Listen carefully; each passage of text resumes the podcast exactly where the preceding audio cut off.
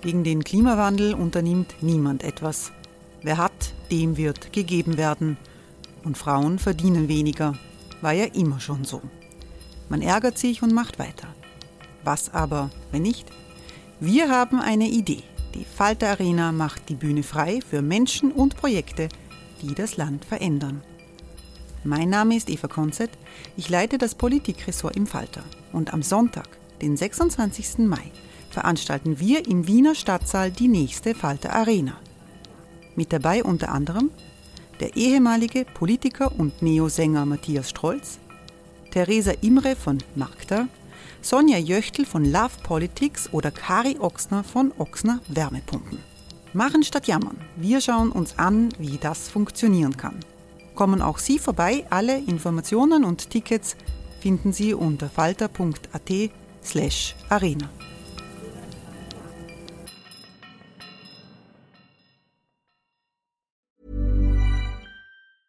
Hey, I'm Ryan Reynolds. Recently, I asked Mint Mobile's legal team if big wireless companies are allowed to raise prices due to inflation. They said yes. And then when I asked if raising prices technically violates those onerous two-year contracts, they said, "What the f*** are you talking about? You insane Hollywood ass." So to recap, we're cutting the price of Mint Unlimited from $30 a month to just $15 a month. Give it a try at mintmobile.com slash switch. $45 up front for three months plus taxes and fees. Promo rate for new customers for limited time. Unlimited more than 40 gigabytes per month. Slows. Full terms at mintmobile.com.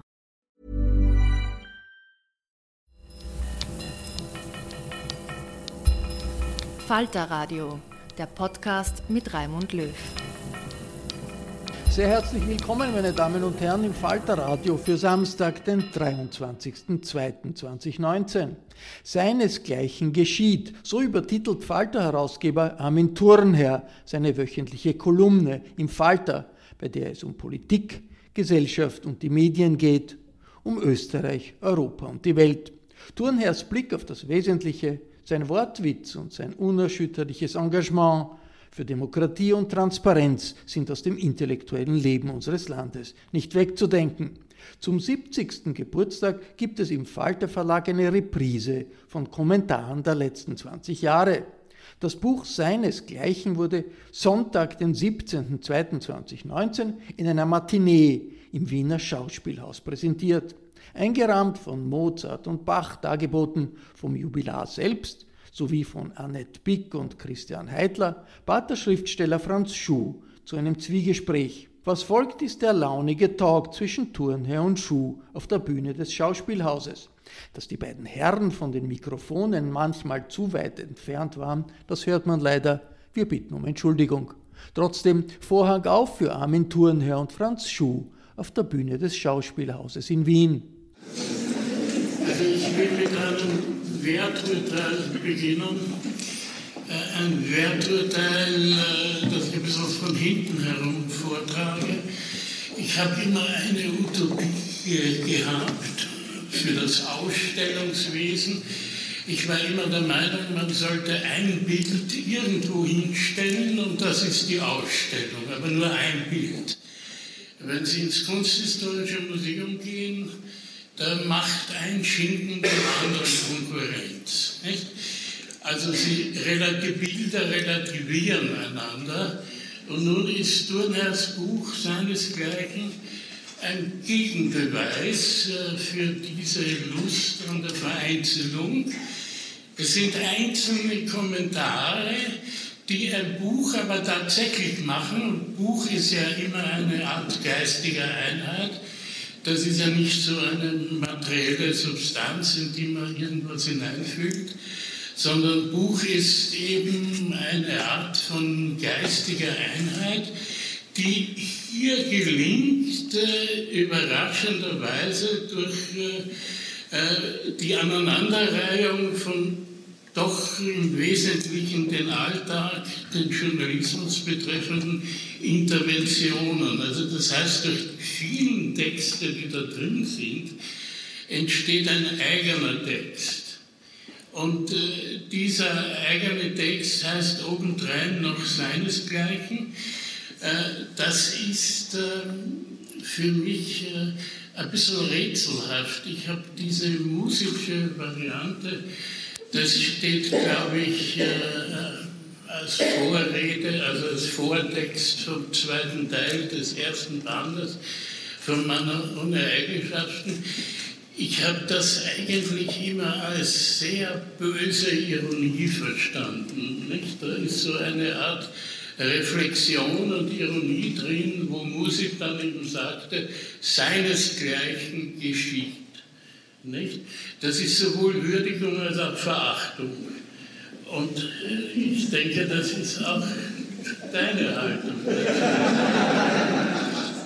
Das war sozusagen das Motiv seiner Zeit, seiner Zeit die Kolumne so zu nennen, äh, weil ich habe das ja auch nicht mehr genau im Kopf, aber ich glaube, es geht in dem Kapitel bei Mosil einerseits ja um was sehr Journalistisches, nämlich um die Aufzählung beziehungsloser Ereignisse und dann aber um die Frage, warum diese Ereignisse eintreten und auch die politischen und er kann es dann auch nicht auflösen. Also diese Ereignisse haben sozusagen, zumindest in der Sicht des Protagonisten Ulrich, haben die keine Ursache, die er, die er, die er feststellen kann, sondern es ist so eine vage Bewegung vom Rand her, glaube ich, irgend so was, so was Wolkenhaftes. Also man, man kann sozusagen die Welt nicht auf einen einheitlichen Nenner bringen.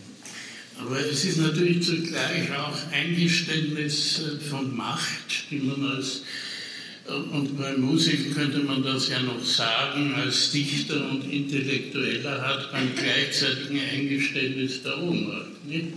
Also diese Ambivalenz pflanzt sich auch durch deine Texte vor. Ne? Äh, man kann zwar analysieren, aber äh, wie so schön äh, mein Vater immer sagte, da ändert sich nichts. Ne? was mich verblüfft hat, ist, dass man Kommentare, die ich vor 20, also ich muss dazu sagen, der, äh, der Band konzentriert sich wirklich auf Politik und, und das, ich, ich habe der Versuchung widerstanden, Texte, die ich eigentlich auch für gut gehalten habe, die sich mit Medien oder mit anderen Absurditäten beschäftigen, auszulassen. Aber es ist schon verblüffend, wie, wie man einen Kommentar von 2000 oder 2002 mit einigen geänderten Namen praktisch eins zu eins auf die heutigen Verhältnisse anwenden könnte. Also das habe ich immer dem Generalintendanten des Rundfunks vorgeschlagen, einfach die Zeit im Bild 2 von 1972 täglich wiederholen. Ich glaube, ich glaub, ich glaub, das ist ja mal passiert mit einer Rede des deutschen Bundeskanzlers. Ja, ist auch nicht besonders aufgefallen. Ne? Oder so. Da fällt mir was dazu ein, was aus deinem Buch kommt. Äh, eine, ein Teil dieser Texte ist ja eigentlich gar nicht der Aktualität untertan, sondern es sind Texte, die bestimmte Formen äh, des öffentlichen Gebrauchs von Vernunft, nicht, zitiere dich, äh, auch darstellen, unter anderem die Rede. Es ist, äh, also der öffentliche Gebrauch von Vernunft ist nicht von mir, das ja, ja, muss man schon klarstellen. Ne? Naja, schon, das hat sich so verallgemeinert, dass es von Kant ist, äh, braucht man sozusagen nicht zu wissen. Also Gott, das ist von mir. Wenn du es so siehst, ist es von mir. Okay, also von dir, der öffentliche Gebrauch der Vernunft. Zumindest ist es der Versuch zu behaupten, du gebrauchst gerade die öffentliche Vernunft, wenn du zum Beispiel definierst, was eine Rede ist. Nicht? Äh, tust du das für uns kurz oder kannst du es nicht auswendig? Weil dann musst du es vorlesen. Nein, du kannst es vorlesen, aber du, ich, ich kann es natürlich schon versuchen. Also ich versuche es. Die Rede. Die Rede, die Rede ist sozusagen der, der Kern der der abendländischen Zivilisation. Ne? Mit, der, mit der Rhetorik beginnt alles, da beginnen die Probleme, da beginnt dann aber in der Folge auch die Philosophie, weil in der beginnenden Demokratie, so geht zumindest die, die etwas märchenhafte Theoriebildung dazu, ne? in, der, in der attischen Demokratie äh, war es notwendig, äh, nicht nur seine politischen Anliegen, sondern alle Anliegen zu formulieren. Und das hat dann gleich zu einem arbeitsteiligen Prozess geführt und auch zu, ein, zu, einer Kunstform der Rhetorik, die dann auch verschriftlicht wurde und diese Form der Verschriftlichung dann sozusagen die Grundlage aller anderen Wissenschaften gebildet hat. Aber die, eine, die Rede ist eigentlich die Kunst, seine Argumente vor einem Publikum so darzulegen, dass man dieses überzeugt. Und zwar natürlich vor einem Publikum von öffentlich interessierten Individuen, damals nur Männer, heute Menschen, äh, die dann durch diese vorgetragenen Argumente politisch überzeugt werden. Das wäre eine Rede. Ja, also. Ich weiß nicht, was ich da jetzt geschrieben habe. Das ist was anderes. Das stimmt ungefähr mit dem überein, was ich als Leser in Erinnerung habe. Ähm, aber das, das Schöne an deiner Rede über die Rede, die schriftliche Rede, ist, dass du eigentlich äh, etwas nachvollziehst, was wir, die Ästhetik lesen, also Bücher über Ästhetik lesen, auch gemerkt haben. Nämlich, äh, es hat sich die, äh, das Schöne oder das, die Aufmerksamkeit für das Schöne einer Rede hat sich gewandelt in das Hässliche der Rede. Also es gibt die Ästhetik des Schönen bei Hegel und dann hat es einen Mann gegeben, der hieß Karl Rosenkranz, äh, der hat äh, über die Ästhetik des Hässlichen geschrieben. Also in Bezug auf die Rede ist plötzlich die Hetzrede da, äh, die, die, die Rede des Trump zum Beispiel, die, und das ist ganz wichtig für dieses Buch, die nicht nur von dir abgelehnt wird, sondern du betreibst so etwas wie eine Ästhetik des Staates in dem Buch. Nicht? Du bist, nennst dich auch selber Theaterkritiker, also du, du beschreibst sozusagen die, das Schauspielartige. Und das ist insofern wichtig und es ist schwierig, mit dir darüber deswegen zu reden, weil das literarische Formen sind. Nicht?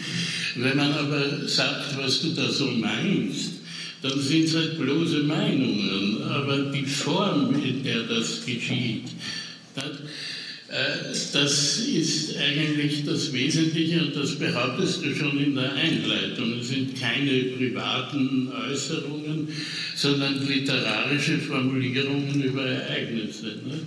Das ist eine tapfere Behauptung, aber man soll sein Licht nicht unter den Scheffel stellen.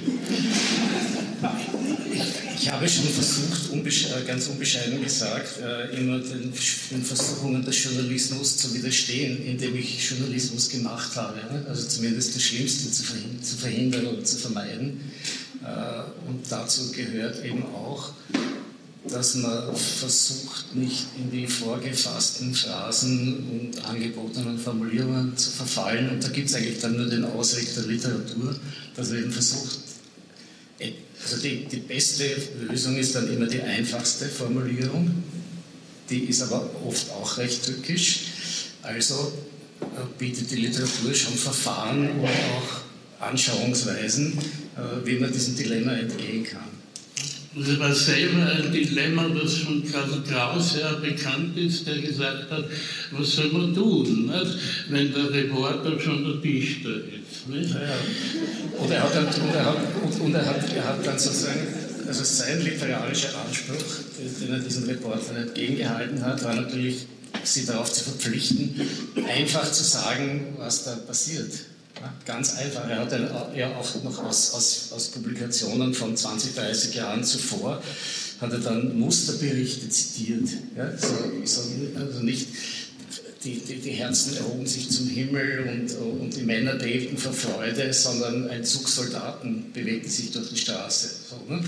Also sozusagen dort sachlich sein, wo Sache sich abspielt und dort poetisch zu sein, wo man äh, zum Beispiel die Aristokratie äh, liebt, also eine Aristokratin in dem Fall. Ne?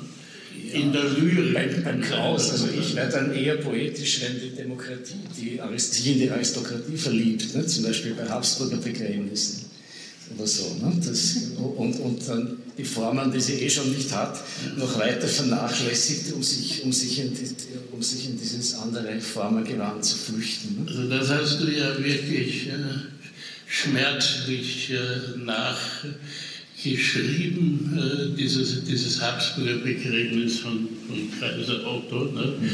wo die Republik in einer interessantesten, in der interessantest vorstellbaren Weise plötzlich auf alles Republikanische verzichtet. Man kann nicht einmal sagen, um den Fremdenverkehr zu dienen, sondern um einer Lust an der Unterwerfung, äh, wo man äh, denken musste, wie, wie kann das eigentlich äh, möglich sein? Äh, es war ja schon, äh, Hermann Broch hat in Hoffmannsthal und seine Zeit diese Art von Kaisertreue geschildert, äh, wo alles auseinanderfällt, aber das Einzige, vor dem man sich noch beugen kann, der Kaiser ist, also die Imagines des Kaisers. Und sowas wird nochmal nachinszeniert. Das ist schon in der Ästhetik des Staates eine besondere Leistung, muss man sagen. Absolut. Und, und das gab ja schon vor, in den 80er Jahren gab es ja dieses Zitterbegräbnis. Das war ja, war ja genauso schlimm. Ne? Da hat man geglaubt, das kann nicht wiederholt werden aber das konnte mühelos wiederholt werden, angeführt vom Kardinal, der auch ein, ein Angehöriger des Hochadels ist. Ich glaube, mich zu erinnern, der hatte eine Kasel, die geschneidert war aus einem Kostüm des Prinzen Ergehen. Und das wurde noch besonders, mit besonderem Stolz hervorgehoben. Also sozusagen auch eine, eine Form von Geschichtslosigkeit, die auch atemberaubend ist, nicht? weil der Prinz Ergehen war jetzt alles nur kein, kein klerikaler Reaktionär oder, oder Gegenaufklärer, sondern es war ein schwuler, intellektueller Prinz. Ne? Also was würde man der Bundesrat ja auch noch brauchen? Ne? Oder den nehmen Prinzen. Vielleicht, vielleicht, vielleicht, war es eher ein bewusster Akt von Seiten der Kirche, nur, nur zu subtil, dass es wohl verstanden Also ich müsste irgendwann mal als Politische kommen, aber ich ziehe es jetzt irgendwie vor.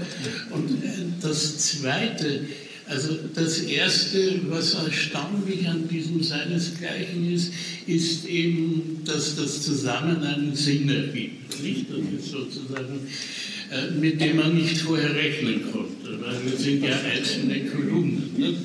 Und äh, das andere ist, und das ist auch wirklich erstaunlich, dass zwar hier doch sehr unterschiedliche Zeitperioden dargestellt werden, also äh, die Schüsselregierung, dann das Zwischenspiel und am Ende das, was jetzt ist. Und die Befunde, die man hier nachlesen kann, äh, sind eigentlich solche, dass hier nicht wirklich ein einschneidender sozialer und politischer Wandel passiert ist, sondern dass sich das irgendwie ausgerollt hat und man kann hoffen, dass sich das wieder einrollen lässt. Aber es geschieht mit einer Selbstverständlichkeit, die man eigentlich nur herauskriegt, wenn man den Zeitbeobachter ja. direkt dran hat. Ja, seinesgleichen geschieht. Ne? Ja, das ja. kann man in dem Fall wirklich sagen. Und da gibt, es gibt eben so Punkte in der Geschichte, wo man sich fragt, wo, wo, wo ist es geschehen? Ne? Also wo, wo war zum Beispiel der Punkt, als äh, als, festgest als, als Leute übereinkamen, dass gewisse Gehälter in öffentlichen und auch privaten Berufen zu gering sind, sondern dass man sich zu orientieren hat an Finanzmärkten, dass diese Gehälter astronomisch sein müssen. Das war irgendwann in den 80er, 70er, 80er, 90er Jahren, fast nur unter dem Stichwort Neoliberalismus zusammen, aber ich glaube, diese allgemeinen Stichworte greifen immer insofern zu kurz, als das ja auch handelnde Personen sind. Also es gab irgendwann mal diesen Punkt und als zum Beispiel ein Typus Krasser auftrat, war der die theatralische Figur, die diesen Anspruch sozusagen mit allem verkörpert hat, was dazugehört. Aber wann, wann dieser Anspruch sozusagen beglaubigt wurde, ja? Also dass zum Beispiel eine Sparkasse irgendwo in Westfalen dann letztlich zugesperrt werden muss, weil klar ist, dass das Top, das sogenannte Top-Management, also sprich der Sparkassendirektor und seine drei Unterläufe, dass die alle je eine Million Euro im Jahr verdienen müssen oder mehr und dass die Bank nicht hergibt. Ja, das ist jetzt durch, das ist Konsens. Also so eine Bank ist wirtschaftlich nicht tragfähig. Wäre natürlich unter normalen Voraussetzungen ohne weiteres tragfähig, aber unter diesen nicht. Und wann ist diese, wann ist diese Entscheidung gefallen, dass sozusagen Gehälter einfach sein müssen? Das ist äh, immer die Frage bei einer Kurve, man geht immer zurück. Ne? Äh, aber beim, beim Krasser zeigt sich auch etwas, äh, äh, was man sogar positiv den österreichischen Eigensinn nennen Denn verhindert wurde der Krasser, habe ich entnommen einem Buch, äh, durch den Kohl, aber nicht, wie es heute aussieht, weil der eine Vision hatte, das kann man nicht machen, sondern weil der im alten Denken war äh, und einen Tiroler dort haben wollte.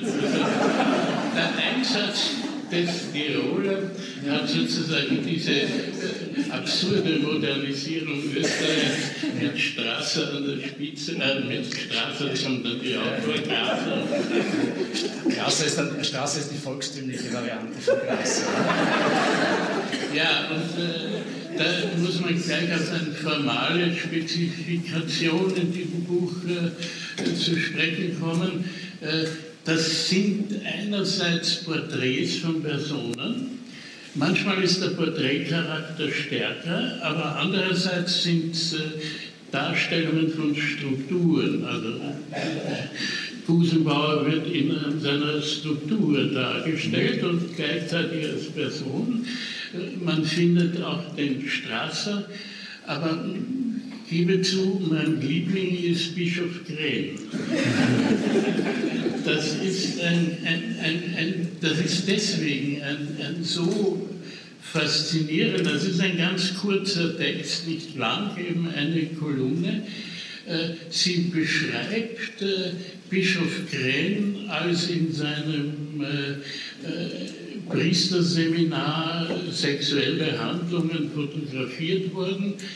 Einerseits, andererseits aber tatsächlich kriminelle Handlungen gesetzt wurden, weil ein äh, Mensch dort in diesem Seminar Kinderpornos heruntergeladen hat. Und da kam es eben äh, zur Äußerung äh, von Krähen, der sagte Bubenstreich. Aber Bubenstreich, und das unterscheidest du sehr genau, hat sich nicht bezogen auf die Kinderpornografie, auf die heruntergeladene, sondern auf die lustigen Priesterseminaristen, die einander an den Hosenlatz gefasst haben. Das hat er Bubenstreich genannt. Und im Grunde genommen ist das in Nutze sozusagen, na, nennen wir es mal, das Problem der Kirche, äh, bevor dieses Problem in seiner Gesamtheit aufgedeckt wurde. Aber man sieht schon, da ist was. Ne? Also mich hat mich auch interessiert an dieser Geschichte, dass eben das sogenannte Bubenstreich das war, was die Öffentlichkeit begeistert hat. Und wegen dieses Bubenstreichs haben sie gemeint, müsste Krenn zurücktreten. Wenn schon, ne? die meisten waren sich eh nicht so sicher. Aber gleichzeitig hat der Krenn eben den tatsächlich kriminellen Tatbestand, wie du, wie du richtig erwähnt hast, äh, scharf verurteilt und auch, auch verfolgen lassen, auch strafrechtlich, glaube ich, nicht nur kirchenrechtlich. Das heißt, man hat von, von Krähen auch und man hat unter falschen Prämissen den Rücktritt von Krähen gefordert. Ne? Und ich habe Krähen versucht, ich habe Krähen verteidigt und habe gesagt, er soll schon zurücktreten, aber bitte aus den richtigen Gründen. Ne? Und diese Bubenstreiche waren natürlich eine Vorform, weil die waren ja auch nicht gerade das, was man jetzt unter, unter den sexuellen Verbrechen äh, der Kirche versteht, die ja unter, unter missbräuchlicher Verwendung kirchlicher Autorität stattfinden, sondern das waren ja, das waren ja wirklich homosexuelle Spielereien unter Seminaristen, die dann später natürlich, das scheint hier schon auf, ihre Autorität wahrscheinlich missbrauchen und so weiter. Aber das war in dem Fall eigentlich wirklich eine Petitesse, ein Bubenstreich. Ja, also, aber Du hast den äh, Gren auch äh, ein bisschen doppelzüngig, aber doch irgendwo gelobt äh, mit dem Hinweis, anders als der Kardinal Schönborn, der in der illustrierten Sonntagsausgabe erscheint, ne, mit Bildern und allem, ist der Grenn mit seiner Kolumne in der Zeitung in diesem schlichten Schwarz-Weiß, also ein Arbeiter der Feder nicht? Und, und keiner der, des Schmuckes oder des Ornamentals. Die Zeitung ist die Kronenzeitung, die Zeitung ist nicht, falls es wer nicht wissen soll. Ja, ich fand diese theologischen Einlassungen von Grell immer höchst interessant, weil da ging es um ein ganz spezifisches Problem, Gesetz und Liebe. Also er war absolut für das Gesetz. Nicht? Egal, was als Liebe formieren konnte, das interessierte ihn nicht. In der Kronenzeitung drückte er auf das Gesetz. Ne? Und das ist natürlich ein Problem des pastoralen Menschen. Äh, wie soll er Gesetz und Liebe vermitteln? Für ihn selber ist es sowieso ein Problem, aber die anderen, die er infiziert mit seinen Trennungen und so weiter. Und da war natürlich, genauso wie du sagst, Gren äh, sozusagen als autoritärer Kirchenfürst äh, zeitgemäß. Ne? Das hat da so. Und war auch richtig, richtig der Schweinerei zugeneigt, ne? in jeder Form. Ja, also ja, ja. Ochskampf und, und was auch immer und Schweinsbraten und alles, was man braucht. Das, da war er überall dafür. Ne? Das war wirklich ein, ein, ein ja, wie soll man sagen, ein, ein, ein entgrenzt, ein entgrenzter Angehöriger des klerikalen niederen Adels. Ne? Also der hat sich ein Schweinebaron aufgeführt. Ne? So. Das ist halt, ja, das ist halt immer faszinierend, also für mich als dicken Menschen überhaupt, äh, wie man wie Gren eigentlich die Enthaltsamkeit predigen kann und so unenthaltsam, unaufhaltsam erscheinen. Ne? Das, das ist schon eine, eine, eine Variante, Hey, it's Ryan Reynolds, and I'm here with Keith, co star of my upcoming film, If, only in theaters, May 17th. Do you want to tell people the big news? All right, I'll do it. Sign up now and you'll get unlimited for $15 a month in six months of Paramount Plus Essential Plan on us. Mintmobile.com slash switch. Upfront payment of $45 equivalent to $15 per month. Unlimited over 40 gigabytes per month. Face lower speeds. Videos at 480p. Active Mint customers by 531.24 get six months of Paramount Plus Essential Plan. Auto renews after six months. Offer ends May 31st, 2024. Separate Paramount Plus registration required. Terms and conditions apply if rated PG.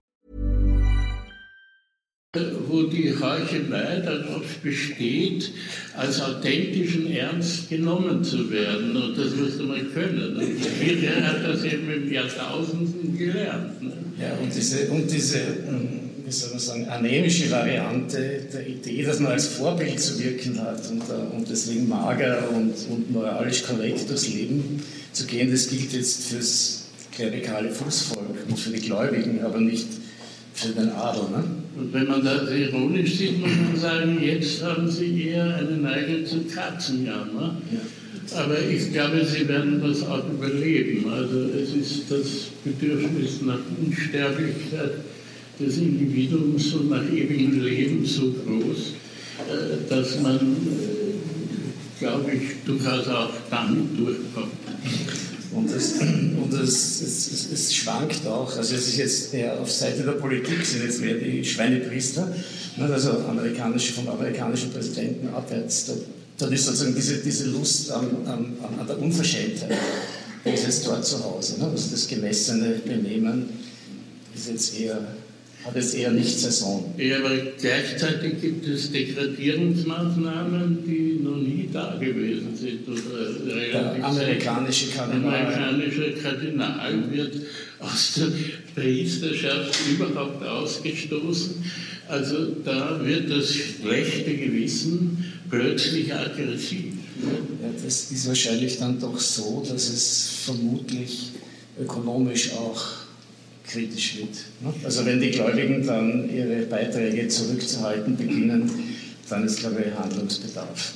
Ja, also ich will nur darauf hinweisen, dass in dem Buch verschiedene institutionelle Sphären, also institutionalisierte Sphären besprochen werden. Die Religion und in erster Linie die Politik. Es gibt also ähm, eine kleine Abhandlung über was moderne Politik ist in dem Buch. Und äh, da sind deine Äußerungen satirisch, fast an der Grenze des Zynischen.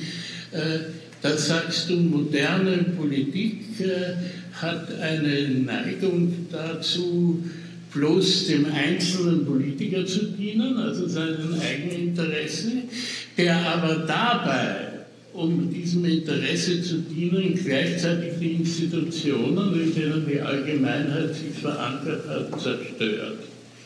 Und der zweite Punkt ist, äh, ähm, dass die Wahrheitsfrage, da zitierst du die Hannah Arendt, das kann man jetzt, äh, da könnte man viel diskutieren, die Wahrheitsfrage entscheidend ist. Also du musst zwischen wahr und unwahr unterscheiden können, denn wenn du das nicht tust, dann bleibt als einzige richtige Entscheidungsorientierung der Führer, mit dem man sich identifiziert. Nicht? Also wir haben sozusagen zwei moderne Varianten, satirisch gesehen, moderne Varianten von Politik. Äh, die eine ist äh, äh, jene, wo also die die, die Leute ihrem Eigeninteresse rücksichtslos dienen. Und äh, die andere ist, wo der öffentliche Diskurs, und das ist eigentlich dein Hauptthema immer schon gewesen, zerstört wird. Und es bleibt eigentlich nichts anderes übrig, als dem Führer zu folgen, weil es keine Kriterien der Öffentlichkeit mehr gibt. Ja, diese, diese Konsequenz ist natürlich in, schaut natürlich in moderner Form jetzt also anders aus als, als mit uniformierten Bataillonen und, und, und grüßenden Hitlerjungen und so. Ja, aber nur, weil man die nicht mehr braucht. Die ne? braucht man in unserer, in, in, unserer fortgeschrittenen Demokratie nicht mehr. In Indien zum Beispiel braucht man schon noch, aber, aber bei uns braucht man es nicht mehr und die, die tatsächliche Gefahr ist, und deswegen ist auch der, Anti, der sogenannte Antifaschismus so hilflos und, äh, es, und lenkt auch vom wirklichen Problem ab. Ne? Das wirkliche Problem ist natürlich, dass in der digitalen Sphäre mittlerweile Manipulationsmaschinen da sind oder, oder Lügenmaschinen, wenn man das nennen will, finde ich nicht so geschickt, aber, aber jedenfalls Beeinflussungsmaschinen und Vorhersagemaschinen, die unser Verhalten so genau vorhersagen können, dass natürlich zur Beeinflussung dieses Verhaltens es nur ein ganz kleiner Schritt ist. Und, zwar, und das mit einem technischen Apparat, der natürlich wie alle technischen Apparate auch das genaue Gegenteil ermöglichen würde und zum Teil auch ermöglicht. Und ich sehe in der Politik eigentlich niemanden, der, oder, oder ganz wenige, die auch nur ansatzweise dieses Problem zu erkennen beginnen. Ne? Jetzt mag man sich aufregen über Chinesen, die, die mit Citizenship Rankings und so weiter schon das positive Verhalten belohnen, was übrigens angeblich von der chinesischen Bevölkerung sehr positiv aufgenommen wird. Ne? Also da scheinst du auf in diesem Ranking als etwas steuersündiger als ich nicht? und deswegen kriegst du aber nicht so schnell ein Taxi wie ich. Nicht? Wenn du jetzt Über die Steuer will ich hier nichts reden. das weißt du, weißt du nicht persönlich gemeint. Das finden die dort normal. Ja? Das Problem ist, dass die es immer persönlich meinen.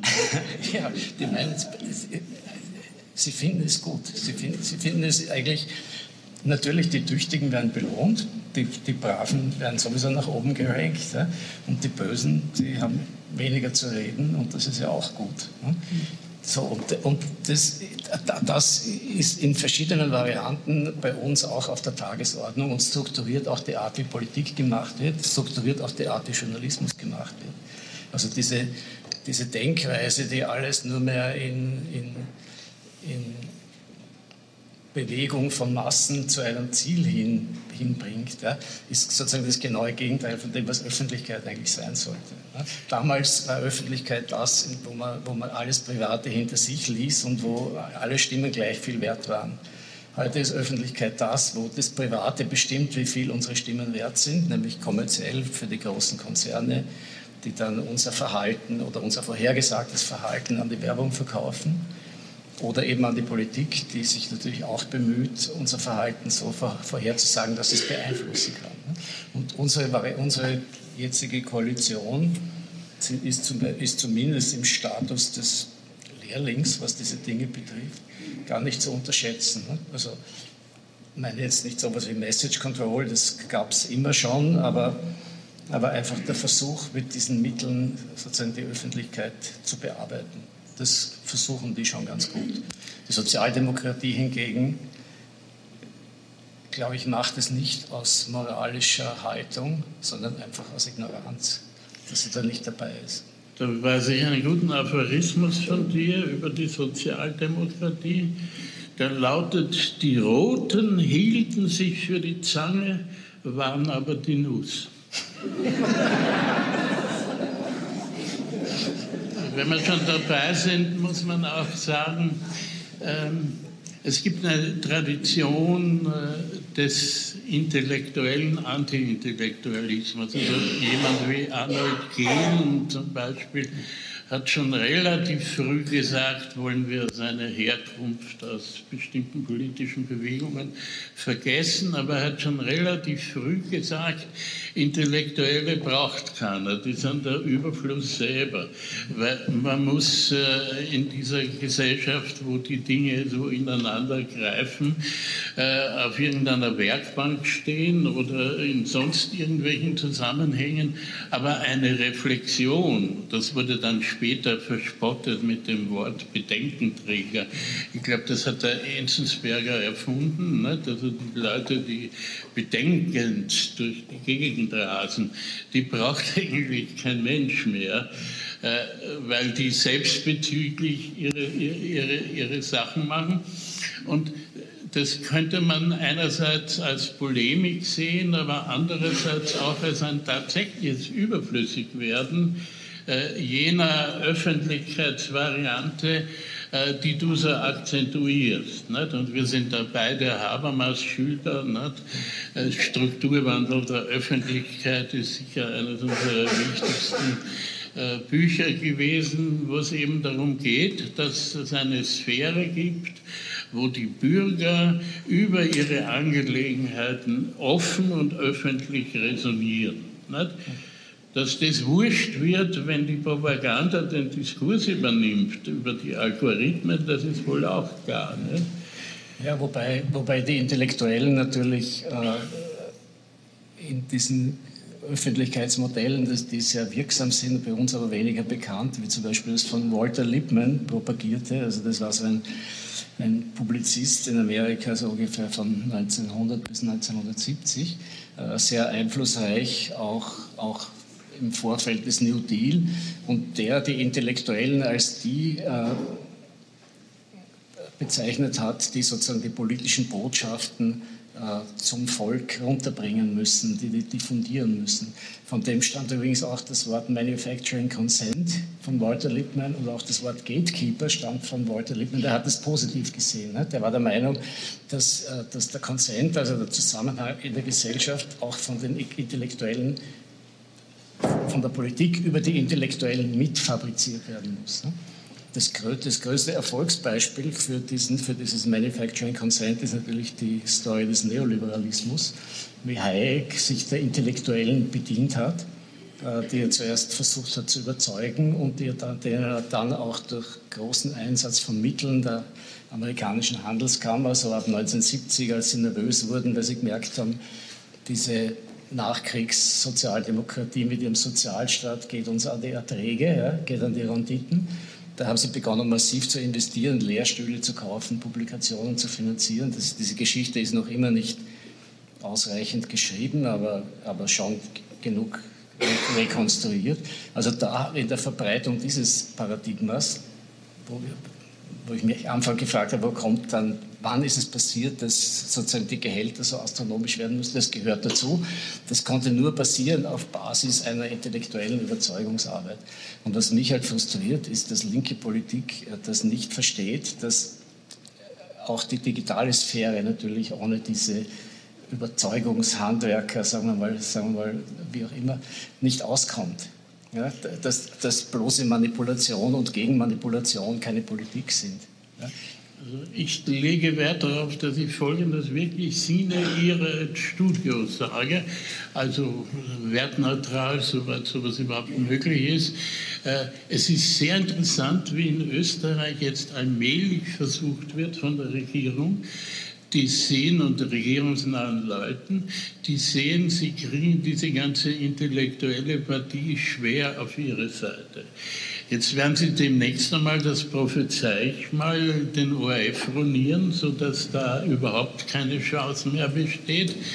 Äh, ähm, diese Art von Redefreiheit, wie sie manchmal, da kriegt sogar ich Angst, wenn ich in die Kultursendung höre, da wird gegen die Regierung und so weiter. Nicht. Hoch dürfen die das? Hoch, ja? das ist, äh, man ist da vollkommen erschrocken und die beginnen jetzt allmählich, weil sie sehen, diese Gruppierung können sie nicht umdrehen, eine eigene äh, einen eigenen, na sagen wir mal, Kulturbetrieb aufzubauen. Nicht, dass sie den nicht immer schon hatten, aber äh, wenn zum Beispiel äh, die Quoten Vera äh, eingesetzt wird, wobei ich von mir wirklich sagen kann, ehrlich sagen kann, als ich die zum ersten Mal in Trittstratsch vor tausend Jahren gesehen habe, gewusst, das wird die Gesundheitskoordinatorin in Österreich. Das war für mich ganz klar der mir übrigens nicht unsympathische Lederhosensänger Gavalier, Gavalier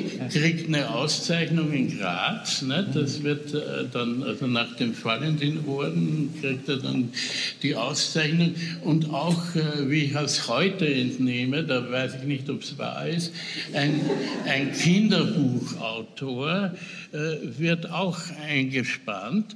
Äh, Strache hat man gesehen, hat einen eigenen Think Tank. Also hier Bestehend aus einer Person. Ne?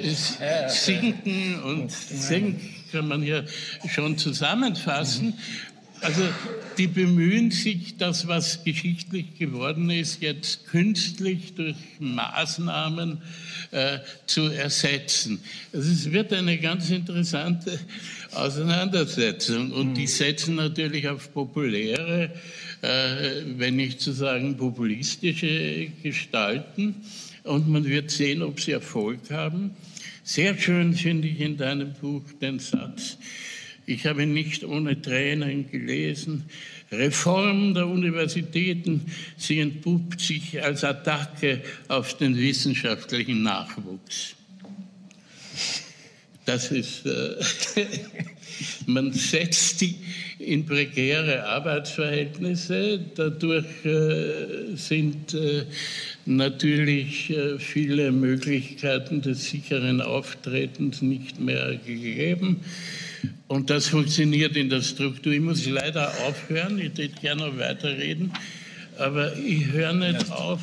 Ganz, ganz, so ganz genau ist es. Wenn die Ersten gehen, dann. Wenn die Ersten gehen, dann fangen wir erst an. Das sind wir mit unserem Minderheitenprogramm immer schon gewöhnt gewesen. Aber ich habe nur zwischendurch, weil ich da hinten, weil ich da hinten Dirk Stermann sehe, der hat mir einen Trick verraten, wie man, mit, wie man, wie man äh, im Fernsehen äh, zur Redefreiheit kommt. Nämlich immer, wenn äh, ein Mensch von einer Regierungspartei erwähnt wird, von einem der beiden, dann sagt der andere darauf, guter Mann. Also, ja, die, das ist eine Kulturtechnik, die sich sehr bewährt hat. Ja. Also ich wollte eigentlich die Passage vorlesen zum Schluss. Ich finde sie allerdings nicht. Äh, das ist diese wunderbare Passage über die Österreicher. Man hat ihnen Veränderung versprochen. Aber sagst du, die wollen gar keine Veränderung. Im Gegenteil. Äh, sie wollen ein bisschen von den Unannehmlichkeiten weghaben. Aber sonst, dass alles bleibt, wie es ist. Nicht? Und in diesem Sinn verlassen wir jetzt die Bühne.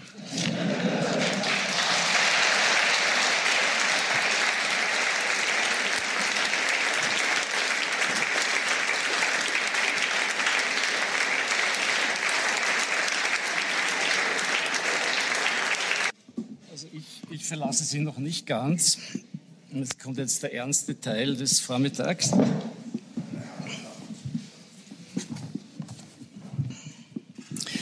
Möchte ein Stück vorlesen aus dem Buch, das äh, ein Programm des Vormittags einen gewissen Sinn machen soll. Das Stück heißt Mozart als Problem und stammt aus dem Jahr 2003. Auch dieses Stück untermauert bis dann, Sie werden sehen, untermauert die von Franz Schuh aufgestellte These, dass seinesgleichen geschieht und sich nichts ändert. Deutsche wollen unseren Mozart. Mit dieser angst- und schreckenerregenden Schlagzeile erschien letzte Woche die Kronenzeitung. Was war geschehen? Das ZDF hatte der BBC eine Idee geklaut und sucht nun statt The Great Britons natürlich nicht bloß die großen, sondern die größten Deutschen. Auf der Liste befinden sich außer Wolfgang Amadeus Mozart noch Sigmund Freud, Josef Haydn und Rainer Maria Rilke, die man hierzulande zum Festbestand österreichischer Kultur zählt. Wenn sie Kultur hört, entsichert die Kronenzeitung eine Kampagne. Helle Empörung herrsche im ganzen Land über das zweifelhafte Geschichtsverständnis bei unseren Nachbarn. Der Leiter der Musiksammlung in der Wiener Stadtbibliothek und der österreichische Botschafter in Berlin, Mozart ist und bleibt Österreicher, werden als Autoritäten bemüht. Aber die Deutschen bleiben hart. Unverdrossen versichert Softcore-History-Star Guido Knopp, Mozart sei zwar heute Österreicher, seinerzeit aber Insasse des Heiligen Römischen Reichs deutscher Nation gewesen, also Deutscher, somit gehöre er auf die Liste. Das wirkt aus der Perspektive des Zwergenstaats Österreich doppelt frech.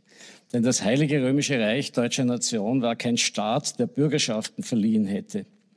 Bis zu seinem Ende wurde es von den Habsburgern regiert. Die Habsburger stammen zwar aus der Schweiz, aber wir haben sie den Schweizern nicht gestohlen. Dafür können sie manchem Republikaner gestohlen bleiben, wenn sie mit Restitutionsforderungen Lärm machen, natürlich unterstützt von der Kronenzeitung die nicht immer dagegen ist, wenn man uns etwas stehlen will. Ich widerstehe der Versuchung eines Privatisierungsexkurses. Mittels Privatisierung bestiehlt man uns in den letzten Jahren in Permanenz. Wenn es um öffentliches Eigentum geht, scheint das niemand wirklich zu stören. Aber wehe, es geht um unsere Seen, unser Wasser oder unseren Mozart.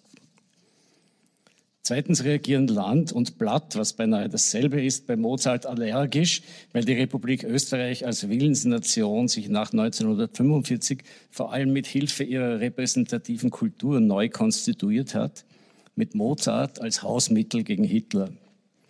Und mit Hilfe von Antigermanismus, schließlich war man ja Hitlers erstes Opfer. Daher stammen nebenbei bemerkt jene antideutschen Ressentiments, die immer wieder an die Oberfläche kommen, sei es, wenn der jetzige Bundeskanzler, das war Schüssel, den deutschen Bundesbankchef eine richtige Sau nennt oder wenn der Fußballclub Pasching von der Bildzeitung zur Sau gemacht wird. Das lassen wir uns von den Preußen nicht bieten. Rache ist so süß, kommentierte die Kronenzeitung, als der oberösterreichische Dorfverein das hochnäsige hansestädtische Werder Bremen aus dem UI-Cup warf. Dem österreichischen Antigermanismus entspricht die deutsche Unsensibilität für die hiesige Gefühlslage. Die Hegemonie der deutschen Minderheit war nämlich im Vielvölkerreich Österreich der Anfang von dessen Ende. Der Phantomschmerz des kleinen Reststaats wird in der Empörung über Mozart spürbar. Aber diese Empörung bleibt peinlich und problematisch. Denn die Sympathien zum Deutschnationalen, zum Deutsch-Österreichischen also zum Antiösterreichischen, sind stark im Land, trotz aller Österreich-Huberei samt Habsburg-Nostalgie. Die Gleichzeitigkeit von Austro-Chauvinismus und Deutschtümelei bei der FPÖ zeigt das, ebenso die Verteidigung der Kriegsgeneration und die Vereinnahmung Habsburgs und Mozarts bei der Kronenzeitung, die ja zu 50 Prozent Deutschen gehört. Auch das ist nicht mehr so.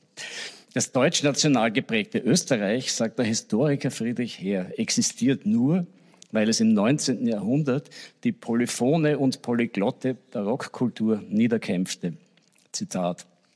In der Welt der Maria Theresia und Mozarts gehörte Vielsprachigkeit, Mehrsprachigkeit zur Bildung von Klerikern, adeligen Juden, Beamten, Musikern und anderen Künstlern, von Damen und Dienstboten. Diese Mehrsprachigkeit färbte nach innen hinein. Vielfärbig wurden, wuchsen da Menschen heran, wurden zu österreichischen Menschen und jetzt der entscheidende Zusatz, ohne jedes ideologisch manipulierte, politisch akzentuierte Staatsbewusstsein. Die Deutschnationalen hingegen glaubten, ihre deutsche Muttersprache gegen die Bedrohung slawischer Sprachen durchsetzen zu müssen. Hitler-Vorläufer Georg von Schönerer, der den Heilgruß erfand, prägte das Bewusstsein jener Leute, die heute zum Beispiel Kronenzeitung machen und lesen. Folgt man her, hat das enge Konzept Österreichs über das mögliche andere Österreich, über das polyphone Vielvölker-Österreich gesiegt. Geblieben ist der enge, monokolore deutschsprachige Kleinstaat, dessen Leitmedium Kronenzeitung den Griff um die Verengung festgeschlossen hält. Utopien von Öffnung und Polyphonie denunziert sie gern als Humanitätsdilettantismus, aber für Mozart macht sie sich stark.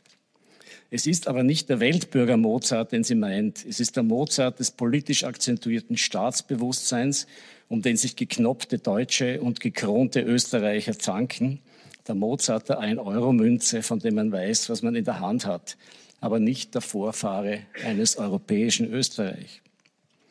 Geblieben ist die Enge, geblieben ist auch die Sehnsucht nach der Größe, geblieben ist der Phantomschmerz des amputierten Großreichs. Er blitzt auf in Projektionen, die sich nun ganz woanders hinrichten.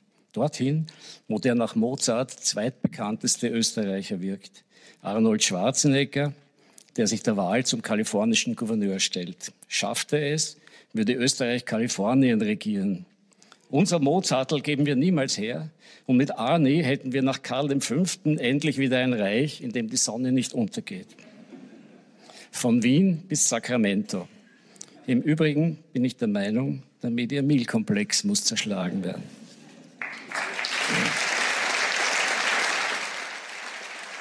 Sie hörten den Schriftsteller Franz Schuh in einem Zwiegespräch mit Falter-Herausgeber Armin Thurnherr bei einer Matinee im Schauspielhaus in Wien zur Präsentation des Buches Seinesgleichen, das im Falter Verlag erschienen ist.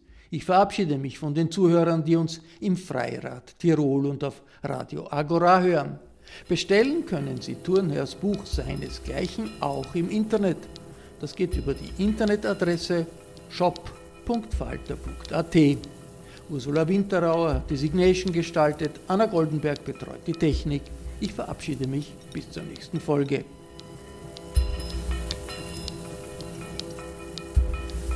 Sie hörten das Falterradio, den Podcast mit Raimund Löw.